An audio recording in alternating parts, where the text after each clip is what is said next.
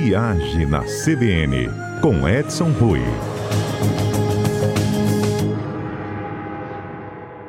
Ei, Edson, bom dia para você. Bom dia, Fernanda. Bom dia, ouvintes da Rádio CBN. A gente volta e meia reclama aqui que passagem está cara, né? O mais caro do pacote é a passagem. E aí, tem promessa do governo que isso vai cair? Pois é, Fernanda, tem promessa do governo. É, eu acredito, por longo da história e por tudo que a gente já viu no Brasil em tentar regular, não é isso que o governo quer. O governo dessa vez está conversando com as companhias aéreas para encontrar um meio termo. Mas toda vez que a gente vê uma tentativa dessa, a gente tem que esperar para ver. Tipo São Tomé.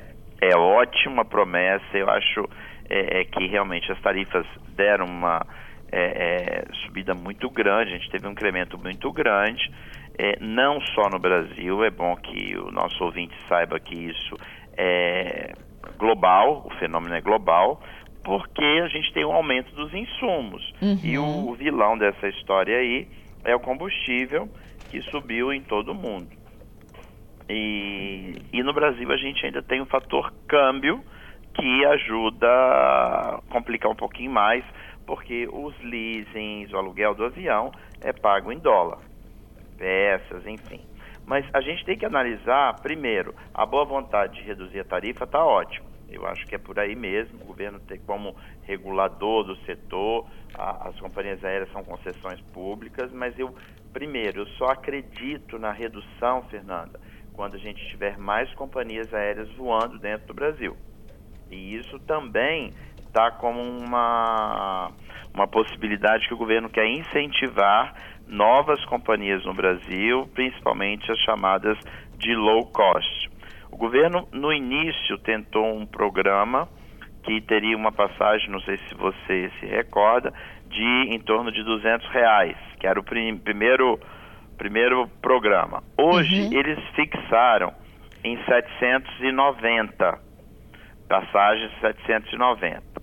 Não está muito claro esse programa, ele vai ficar mais claro a partir de janeiro, Fernanda, se é 790 ou se é ida e volta né? É, pelo que está escrito em tudo que saiu até agora, são 790 cada trecho.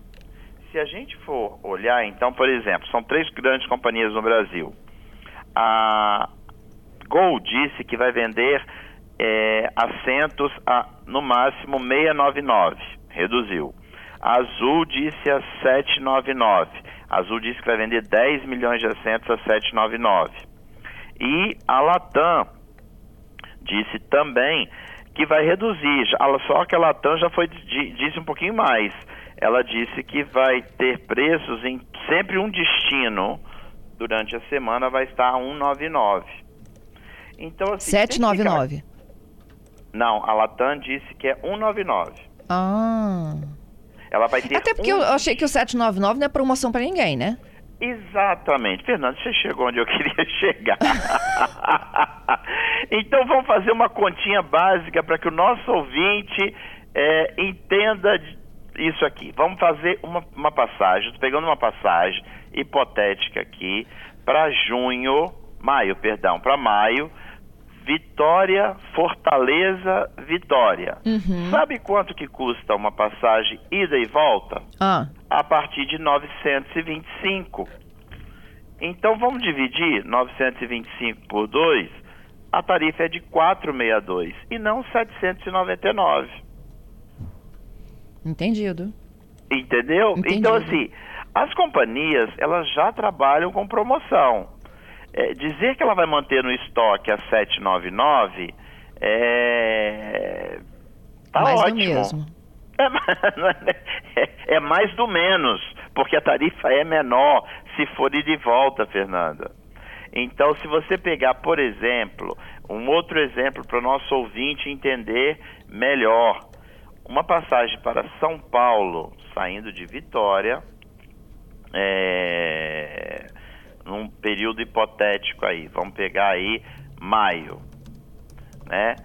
É, a gente tem passagens por 713 ida e volta, sai a 356 reais, metade do que a tarifa oferecida pelas companhias ao governo. Agora, se você olhar esse mesmo trecho, Vitória São Paulo, Fernanda, só ida, nós já vamos chegar na tarifa parecida com o que o governo falou, que é em torno de 720, 730.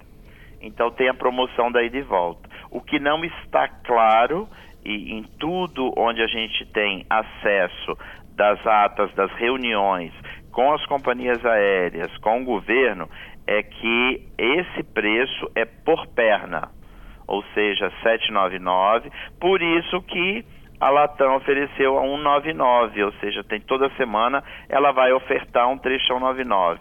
E isso é muito complexo porque a gente tem que analisar a distância de um ponto e outro. Eu não posso estar falando de uma passagem Vitória Rio de Janeiro do mesmo valor que seja Vitória Vitória Manaus. Belém. Exatamente, Vitória. Belém.